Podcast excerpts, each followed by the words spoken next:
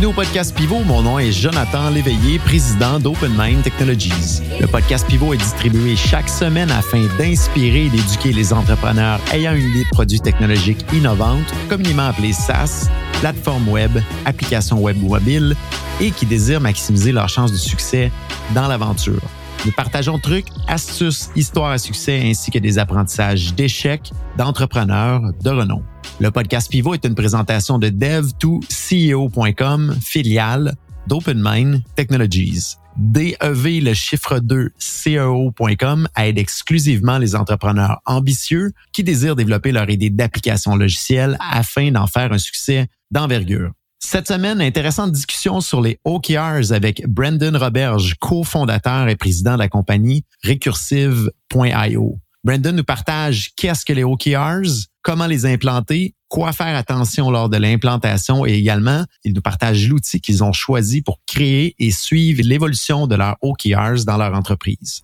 Nous vous invitons également à vous abonner et à activer les notifications sur votre plateforme de balado préférée afin d'être avisé chaque semaine des nouveaux épisodes. Sur ce, bonne écoute.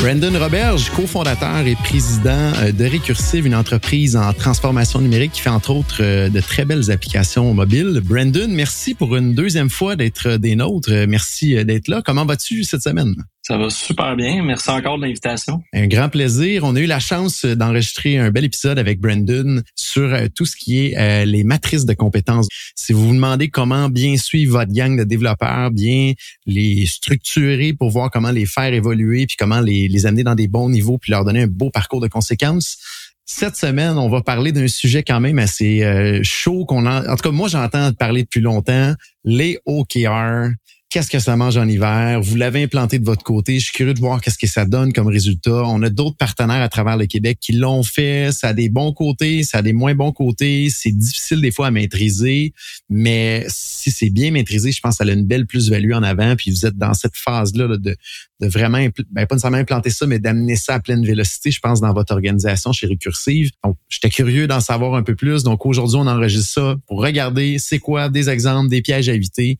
mais comment s'assurer de l'adoption aussi, parce que c'est bien beau que la, direction met ça en place. Mais si euh, les gens embarquent pas, ça fait une autre initiative de plus qui tombe dans les oubliettes, dans le cimetière des avancements de la compagnie. Donc voilà. Je te pose la première question, Brandon qu'est-ce qu'un OKR? Super bonne question. OKR, dans le fond, c'est quelque chose qui veut, c'est un acronyme qui veut dire Objective Key Result. Donc, ça met en, opposition deux choses, justement, l'objectif, puis le Key Result qu'on pourrait traduire par euh, résultat clé, je dirais. je, je, connais pas le terme français. Donc, dans le fond, c'est euh, quelque chose qu'on veut mettre en place, justement, ben, euh, pour atteindre des objectifs. Donc, dans une organisation, on, a on a ce qu'on appelle les KPI, que probablement beaucoup de gens connaissent. le KPI, c'est un peu une, quelque chose qu'on va qu'on va se servir comme euh, pour comparer euh, puis voir le progrès d'une organisation. Par exemple, ben, le chiffre d'affaires, euh, le taux de roulement, des choses comme ça. Les OKR, c'est plus quelque chose qui va être, ouais, puis mentionner les, les KPI, c'est quelque chose qui va être sur le plus long terme. Donc, on peut comparer un KPI, mettons, de l'année 1 d'une entreprise avec le KPI, le même KPI de l'année 10. OKR, c'est un petit peu plus momentané. Donc, c'est quelque chose souvent qu'on va définir sur un trimestre, sur deux trimestres, sur une année financière, mais souvent, ça, ça, ça va, ça va pas sortir de ça parce que sinon, ben, c'est quelque chose qui fait pas un peu dans le cadre de pourquoi on fait des OKR. Donc, comment ça fonctionne? C'est que le, le haut, l'objectif, c'est le pourquoi. Donc, euh, qu'est-ce qu'est-ce qu'on fait comme objectif, puis pourquoi on veut faire cet objectif-là? Donc, euh, par exemple, on pourrait se donner comme objectif faire de notre entreprise le meilleur endroit où travailler. Donc ça, ça serait notre objectif. faut toujours euh, s'arranger pour que ça soit un, objectif qui, est grand et qui est ambitieux. Si c'est trop simple, si c'est trop facile à atteindre, ben on perd un peu l'intérêt derrière le OKR. Euh, je vais en parler un petit peu plus tard. Puis on a le key result, ça c'est plus le comment. Donc comment on va se rendre à cet objectif-là, comment on va faire en sorte qu'on réponde au pourquoi? Puis finalement on parle la track de finalement euh, ces key results-là, pourquoi on les fait. Euh, on se souvient toujours du pourquoi parce qu'on a un objectif derrière ça. Donc je reviens à mon exemple tantôt de euh, faire de notre entreprise le meilleur endroit où travailler ben je pourrais me mettre comme résultat clé, par exemple, un score de ENPS au-dessus de X. un taux de roulement en bas de X, euh, plus que X des employés qui obtiennent une, promotion chaque année. Euh, n'importe quel résultat qu'on attend de notre côté vis-à-vis de cet objectif-là. Puis, euh, ben, si jamais on se souvient pas, pourquoi on veut un taux de roulement en bas de X dans, dans nos key results? Ben, ah, parce que on, on, veut faire de notre entreprise le meilleur endroit où travailler. Donc, ça, c'est un exemple euh, qui est plus niveau RH, mais ça s'applique vraiment à tous les départements possibles d'une entreprise. Puis l'idée, c'est de, c'est de faire des objectifs comme ça qui peuvent redescendre à travers l'organisation. Donc souvent, nous, ce qu'on va faire, c'est qu'on va définir des objectifs d'entreprise. Puis après ça, dans les différents départements, dans les différentes équipes, on va faire redescendre ces objectifs-là. Puis après ça, les équipes puis les, euh, les employés eux-mêmes vont pouvoir définir leurs propres objectifs, euh, leurs propres key results euh, qui sont en ligne avec les objectifs de l'entreprise finalement.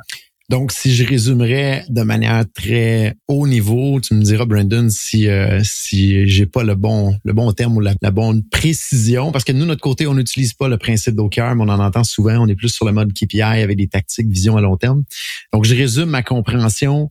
Le haut, l'objectif, c'est un peu plus une vision grandiose qu'on a, qu'on veut atteindre à travers le temps. Le côté key result, c'est plus le comment et la métrique à ce moment-là à atteindre. Et là, tu vas les débouler dans chacune de tes équipes pour tomber un peu plus précis en termes du commun et du métrique. Ça ressemblerait un petit peu à ça, si je comprends bien. Là. Exactement. Et pour être capable d'implanter ça de votre côté, est-ce que vous le faites manuellement dans un fichier Excel? Avez-vous un outil que vous utilisez? Parce que ça, c'est le grand défi d'être capable de rapporter l'information de manière centralisée, de manière efficace et de le sous-déployer dans des équipes. Là. Euh, oui, exactement. Nous, ben, nous, pour la petite histoire, on a, on a été depuis quelques années qu'on n'avait juste pas ça des objectifs. Euh, on se disait en gros, OK, bon, on veut se rendre à tant d'employés, on veut se rendre à tant de chiffre d'affaires, mais c'était un peu flou. Il n'y avait pas de vision nécessairement extrêmement claire de bon, qu'est-ce que concrètement on veut travailler cette année, qu'est-ce que concrètement on veut euh, faire ce, ce trimestre-ci? Donc, à partir d'un certain euh, d'une certaine planification stratégique, je me suis dit bon, faut qu'on se set des objectifs, puis euh, faut que ces objectifs-là, ben finalement, on soit capable de, d'arriver un trimestre plus tard, dire bon, est-ce qu'on est capable des, est-ce qu'on a été capable de les atteindre, est-ce que est-ce, qu'on est capable de mesurer si on a été capable de les atteindre? Donc c'est là qu'on a commencé à déguider un peu dans les OKR puis ce framework là. Euh, au début, on le faisait dans euh, Confluence, qui est pas un outil euh, super convivial si on veut des rappels, si on veut des updates ce qui arrivait, c'est qu'on les écrivait dans Confluence, puis ben un mois, un trimestre plus tard, ben on se retrouvait en, meeting stratégique. Et, ah bon, ah oui, cet objectif-là, on l'avait complètement oublié. Fait que finalement, ça, ça enlevait un petit peu le point de, de setter des objectifs comme ça si on s'en souvenait même plus après trois mois euh, qu'on l'avait seté. Donc, euh, c'est là qu'on, en fait, c'est comme ça qu'on a découvert l'outil qu'on utilise actuellement pour euh, tout ce qui est gestion de performance des talents. J'en ai parlé aussi dans l'autre podcast qui s'appelle Lattice. Euh, L-A-T-T-I-C-E.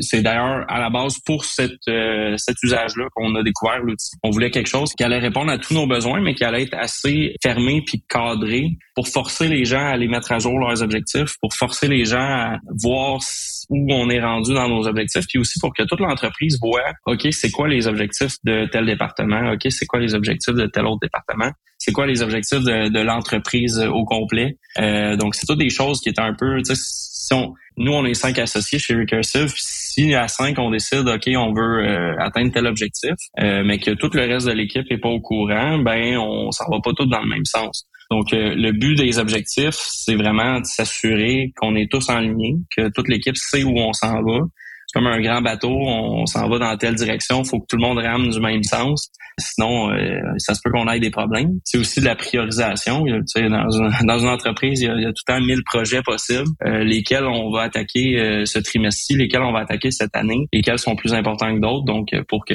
par exemple, un, employé soit engagé dans, dans quelque chose, faut qu'on faut qu'on dise, OK, ben ça, c'est plus important que telle autre chose. Sinon, il y a tellement de projets devant lui que, que c'est difficile à prioriser. Euh, je l'ai mentionné aussi, c'est pour euh, responsabiliser les gens, donc euh, que les gens sachent que ben on, attend des résultats de, de, trimestre en trimestre par rapport à l'évolution de l'entreprise. Puis c'est aussi, je sais pas le terme en français, mais pour empower nos gestionnaires, nos employés, pour que qu'ils sachent que ben ils ont du pouvoir sur certains certains key results de l'entreprise. Puis ben ça ça leur permet d'avoir un plus grand impact sur où on s'en va quelque chose qui est plus grand que, que soi-même. Donc, c'est surtout pour ça qu'on l'a mis en place. Je trouve ça tellement intéressant, Brendan, de t'entendre parler parce qu'on a des parcours, deux entreprises qui sont similaires sur certains éléments. On fait les mêmes parcours d'évolution à, différents niveaux, euh, chacun de notre côté. Puis il y a tellement de similarités d'un côté et de l'autre de ce que j'entends. Euh, j'aime ton analogie par rapport au bateau. On, fait souvent cette analogie avec les gens.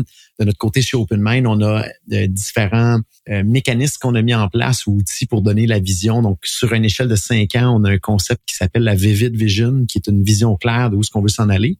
On la découle à ce moment-là annuellement et ensuite trimestriellement avec les rocks sous le concept le gazelle de scaling up en français hyper croissance. Il y a des excellents livres euh, traduits par Cléo Mary, qui est une coach euh, assez incroyable ici au Québec là-dedans.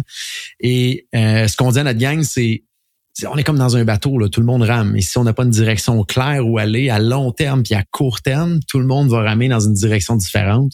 Et qu'est-ce qui arrive? Le bateau va tourner en rond, puis tout le monde dépense plein d'énergie, mais l'énergie n'est pas diffusée dans une direction.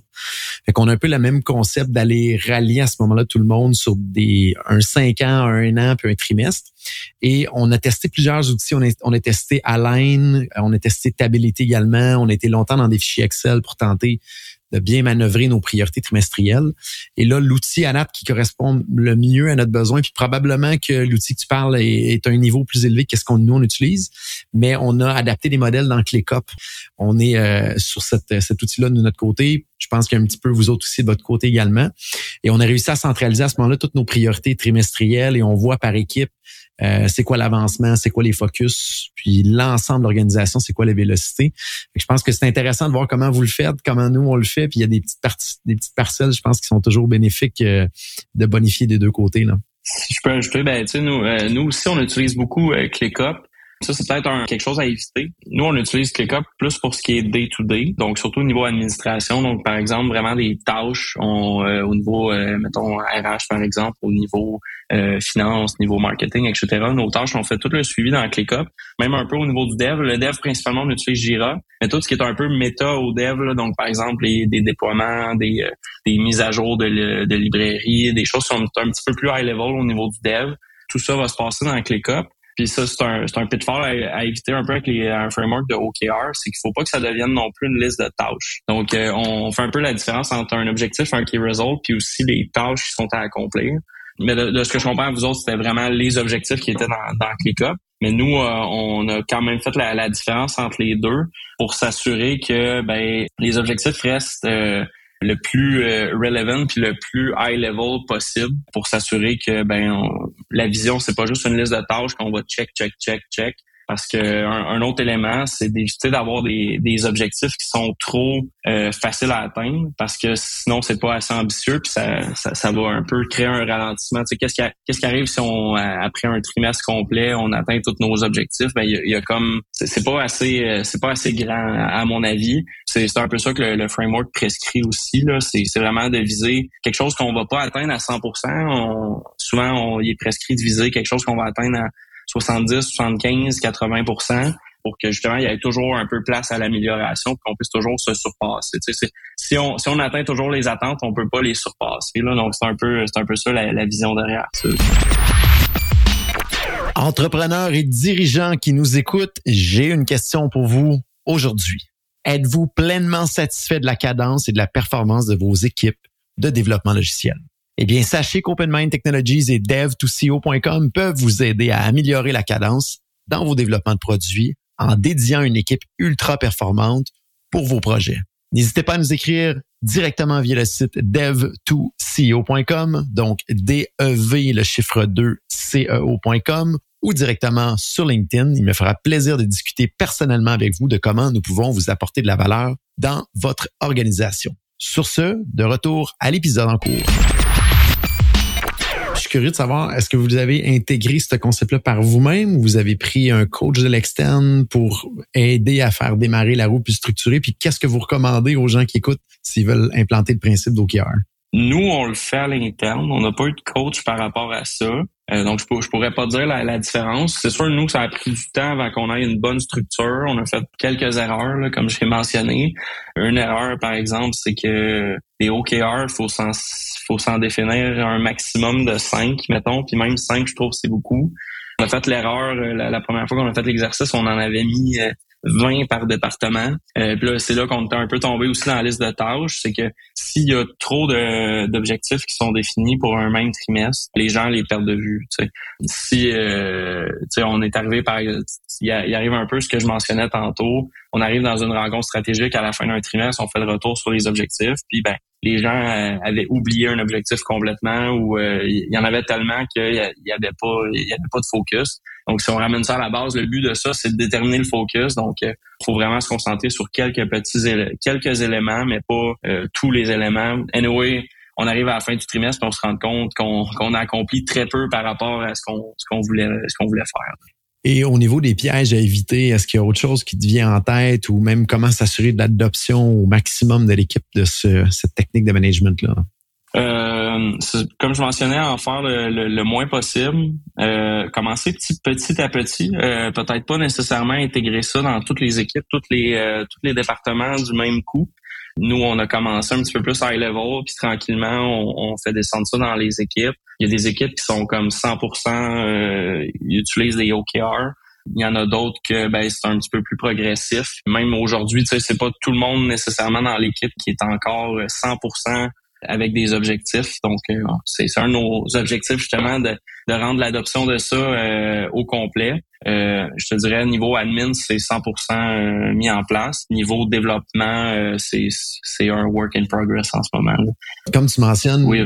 je te donne un petit peu de comment ça fonctionne de notre côté parce qu'on est quand même, je dirais, pas mal similaire. Nos développeurs sont sous Jira pour ce qu'ils ont à faire comme tâche de production, tout ce qui est amélioration de nos procédés, puis contribution à, des buts d'organisation qui est en dehors de la prod, c'est dans ClickUp. Puis là, on a mis la couche à ce moment-là de suivi des objectifs dans ClickUp. Donc, ClickUp sert à donner qu'on voit où la vision puis les focus, mais c'est découpé effectivement en sous-tâches là-dedans. Mais on a des jeunes de notre côté qui sont en production, qui ont, qui sont, qui baignent pas souvent dans ClickUp, mais là les tâches sont dans ClickUp. Donc il y a quand même un enjeu de partir du haut management puis d'amener ça jusqu'en production à ce moment-là et que tout le monde soit capable d'être sur la même page en termes de capacité d'exécution, parce que c'est pas tout le monde qui est dans le même outil. Puis c'est probablement la même chose de votre côté, un développeur qui est toujours dans Jira. Le système de suivi des OKR, il baigne pas là-dedans tous les jours, alors que toi, Brandon, tu dois te connecter là-dessus pratiquement à chaque jour ou à chaque semaine. Fait que c'est plus facile pour toi de l'approprier puis de, de bien manœuvrer dans tout ça. Là. Fait qu'il y a quand même ce défi-là de chacun des postes. Plus qu'on se rapproche du côté technique ou production, plus que c'est difficile à s'approprier les outils puis de d'avoir un haut niveau d'adoption. Alors qu'on aurait besoin de l'inverse en termes en termes de fonctionnement d'entreprise. Exactement. Puis, euh, ben, un, autre chose, c'est euh, de s'assurer le plus possible de l'adoption, comme tu le mentionnes. Euh, nous, on l'intègre au one-on-one, on l'intègre aux évaluations, puis on l'intègre à nos rencontres trimestrielles.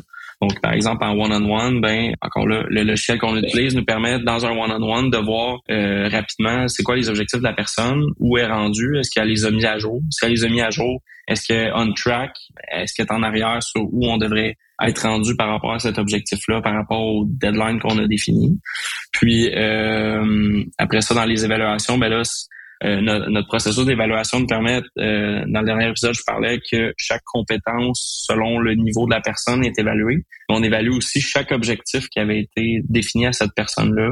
Est-ce qu'on a des commentaires? Comment on juge que cet objectif-là a été atteint par la personne? Donc, ça nous permet quand même de faire un suivi puis de de pas oublier, par exemple, dans une évaluation annuelle, que ben peut-être que dans les premiers mois de l'année, il s'est passé quelque chose. C'est juste que on, souvent, une évaluation se souvient des quelques derniers mois, mais on se souvient pas nécessairement de l'année au complet. Donc, les objectifs, même s'ils sont accomplis, euh, ça nous permet de, de, de revenir, dire ah ben cette personne-là a fait ça euh, peut-être au mois de janvier, mais on l'évalue juste en, en, octobre, par exemple. Donc, euh, c'est de pas avoir peur d'intégrer ça dans ces processus-là. Et je pense qu'un bon coup que vous avez fait de votre côté qui aide à l'adoption du système de OKR, plutôt de la méthode de gestion d'OKR, c'est l'outil que vous avez choisi vous permet justement, en plus de manager ça, de manager les matrices de compétences. Là, il y a plus qu'un processus qui est géré là-dedans qui fait que vous avez quand même un certain flow, comme tu dis, que vous allez dans l'outil, puis les gens se l'approprient. Ça sent pas juste au OKR. Si c'était juste pour ça, probablement que là, ça serait un enjeu. Donc, on pourrait amener ça dans la dans la tranche des bonnes pratiques d'avoir un outil comme Lattice qui à ce moment-là va aller chercher un peu plus loin. Puis dans le un peu plus loin, il y a un rythme euh, discipliné d'aller dans l'outil qui est les one-on-one, les hebdo, les trimestriels, peu importe, les, les mensuels. Exact. Donc, ça, ça l'amène euh, une prise en main plus efficace. Là. Exact. Un autre point pour assurer l'adoption, puis assurer que les gens soient le plus possible au courant de ce qui se passe, ben c'est euh, dans, dans la liste, euh, quand on update un objectif de compagnie ou en fait un, un, objectif public, tous les gens sont notifiés. Donc, euh, par exemple, j'update un, un grand objectif d'entreprise, je le mets à jour. Tout le monde va savoir que cet objectif-là a été mis à jour. Puis nous, ben, on prend le temps aussi lors de nos rencontres trimestrielles. À chaque chaque trimestre, on fait une rencontre avec toute l'équipe où on présente justement les, différents accomplissements, on fait certaines annonces, puis on fait aussi un retour sur les objectifs. Donc, chaque département prend quelques minutes, dire OK, ben, on avait tel, tel, tel objectif pour ce trimestre-ci. Voici les résultats ou voici où on en est par rapport à ça si c'est euh, still euh, in progress ou si euh, finalement c'est un objectif qu'on abandonne parce que ça peut arriver qu'on abandonne certains objectifs. Comme je disais, c'est, c'est pas tous des objectifs qu'on veut nécessairement avoir check à chaque à chaque trimestre. c'est certains objectifs qui peuvent être de plus longue haleine. on peut entraîner certains sur différents trimestres. on peut en abandonner si, si jamais on se rend compte que, que ça ça fait pas de sens suite à ce qu'on a essayé on peut changer de cap. une entreprise, on change de cap souvent. Donc, et c'est un bon point que tu mentionnes de ton côté, faut pas avoir peur en cours de route, exemple pendant le trimestre ou pendant l'échelle de temps qu'on s'est donné, d'abandonner certains éléments. On a été longtemps, nous autres, dans notre entreprise chez OpenMind, à dire faut finir ce qu'on a commencé. Puis on se rendait compte à la fin du trimestre, mais mon Dieu, quoi qu'on a fini ça, on avait autre chose d'urgent ou quelque chose qui est devenu plus important en cours de route on aurait dû mettre une pause là-dessus puis, puis voter sur autre chose. Fait que je pense que c'est une bonne pratique en cours de route de réviser. Est-ce que c'est toujours pertinent qu'on focus là-dessus? Est-ce qu'il y a des variables qui ont changé qui fait qu'il faudrait prioriser ou redéprioriser? Et trouver la mince ligne entre we need to stick to the point sur quoi qu'on s'est engagé parce que des fois c'est facile de se défocuser mais faut pas faire quelque chose qui finalement ne servira pas au bout de la ligne donc faut trouver cette balance là nous autres de notre côté je dirais il y a à peu près un 10 à 15% des objectifs trimestriels qu'on se donne qui généralement va tomber en pause, en stand-by, puis qu'on va aller remettre dans le, black, dans le backlog en cours de route. Pour un paquet de raisons, ça peut être que cet objectif-là était donné à des gens qui étaient en production, qui avaient un peu de temps disponible. Finalement, il y a un beau mandat qui s'est signé ou un client qui a décidé d'augmenter sa capacité. Et là, ben, on veut livrer de la valeur au client, on veut s'assurer d'être disponible en premier, customer first. Donc, on vient reprioriser le temps à ce moment-là sur la production, ce qui met cet élément-là dans le backlog ou sur pause. Fait qu'il faut rester quand même flexible en cours de route, mais faut pas trop s'éparpiller non plus. il faut, euh, faut finaliser euh, une bonne partie de ce qu'on fait au boulogne. Fait que nous, notre côté, c'est à peu près un 15, 10 à 20% en moyenne que je vois dans ce qu'on met à chaque trimestre qui peut euh, tomber au balotage en cours de route. Là. Exactement. Puis un autre point aussi, c'est de prendre le temps de bien les, euh, les définir ces objectifs-là, là. pas simplement sur un coin de table dire ah on va faire ça, puis euh, prendre le temps de définir ben tu est-ce que mon objectif c'est un vrai changement, est-ce que ça change quelque chose ou c'est juste quelque chose qu'on fait pour euh, parce que ça, ça paraît bien ou parce que on pense que ça peut avoir un changement? Est-ce que ça va vraiment avoir un changement? Est-ce que ça a de la valeur? Est-ce que ce changement-là va créer de la valeur, va avoir un impact sur l'entreprise sur la façon dont on fait les choses. Euh, parce qu'au final, sinon, pourquoi on, pourquoi on veut s'embarquer là-dedans? Puis après ça, ben, une fois qu'on a un bon objectif, comment on définit des bons key results? Ben, un, est-ce que ça se mesure avec un chiffre? C'est sûr, le plus possible, on veut viser des choses qui sont, euh, qui sont objectives, comme on mentionnait euh, dans, dans le dernier épisode. Le moins possible de subjectif. Ça peut arriver du subjectif, mais on, essaie d'en avoir le moins possible. Puis au final, est-ce qu'il y a une finalité? Donc, euh, comme je mentionnais au début de, l'épisode, versus un KPI, par exemple, un OKR, c'est supposé être fini un moment donné. C'est pas supposé être quelque chose qu'on traîne pendant cinq ans. C'est supposé être un objectif qu'on définit. On dit, OK, on le fait ce trimestre ou cette année, mettons. Mais à la fin, les, euh, selon les key results, si on les coche toutes, c'est que on a atteint l'objectif, c'est fini, on passe à autre chose. Donc, euh, c'est vraiment important d'avoir les deux éléments. C'est pour ça que les deux éléments sont mis ensemble. Parce que si tu as juste un objectif, ben, tu as la vision, mais tu pas vraiment l'exécution. Donc, c'est le fun de dire, OK, on veut faire, euh, on va être le meilleur endroit où travailler au Québec. OK? Mais comment on va se rendre là? fait que là, c'est là, c'est là que c'est important de mettre des key results. Ou à l'inverse, si on fait juste des éléments un peu disparates sans avoir d'objectif qui les rassemble, ben tu as une liste de finalités que tu veux atteindre, mais t'as pas vraiment de raison de pourquoi on fait ça, pourquoi on fait pas d'autres choses. Donc c'est vraiment important de, les amener ensemble, de s'assurer que qu'on a des objectifs et des key results qui font du sens. si je peux donner un exemple, euh, par exemple un, un, objectif qui serait pas bon, c'est de dire ok ben on veut atteindre nos objectifs de vente. Ok ben ça représente pas vraiment de changement parce que c'était c'était nos objectifs. Puis ça n'a pas nécessairement de, de grande valeur parce que ben, on atteint les objectifs qui étaient prévus. Euh, un bon objectif, ça serait plutôt de dire ben on veut des ventes records par exemple ce mois-ci ou ce trimestre-ci. Mais là c'est un changement parce que ben justement c'est quelque chose qu'on n'a jamais fait. Puis ben ça a quand même une grande valeur de, faire des revenus records par exemple. Un autre exemple, euh, un exemple par exemple de, de Key Result. Ben, un, key result, euh, ça pourrait être de dire, on pourrait penser à dire, ah, on va lancer une campagne Google Ads. OK, est-ce que c'est mesurable de dire on lance une campagne Google Ads? C'est pas mesurable. Puis est-ce que c'est une finalité? Ben non, parce que une fois qu'on la lance, la campagne, on veut idéalement qu'elle marche. Puis si elle marche, on, on l'arrêtera pas. Donc, c'est pas une finalité. Euh, un key result qui serait peut-être intéressant par rapport à ça, ben, c'est de dire, à place, on veut générer X leads ou même encore mieux, on veut générer X clients. parce que justement, des leads, ben, c'est ça, c'est pas nécessairement une finalité encore là parce que tant qu'ils n'ont pas signé avec ton entreprise, ben, c'est pas, c'est un autre sujet, mais c'est un KPI qui est mesurable puis qui est un, un, point final parce qu'il y a une date d'échéance. Vraiment intéressant. Pour ceux qui veulent en savoir un peu plus, est-ce que euh, Brandon, tu as des livres à recommander, des formations, Udemy, YouTube, peu importe, des webinaires?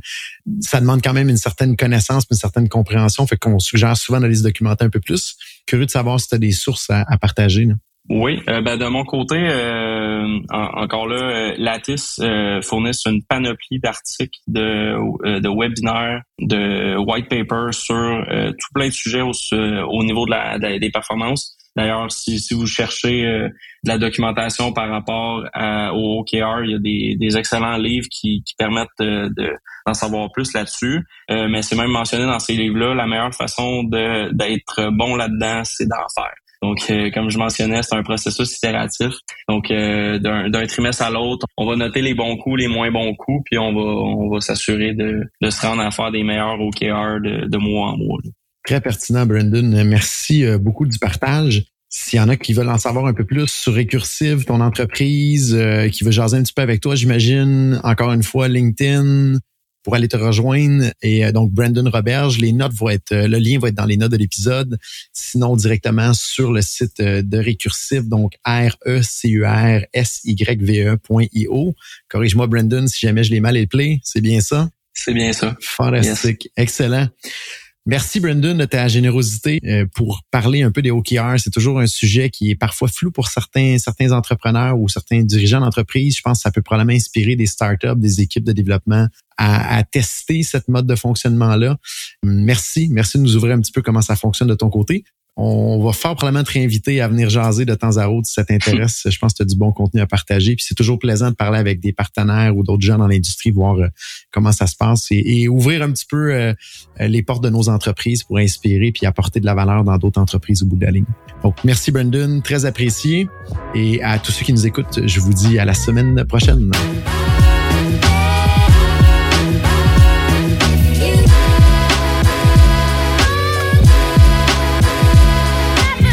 Voici ce que je retiens de ma discussion avec Brandon cette semaine en rafale.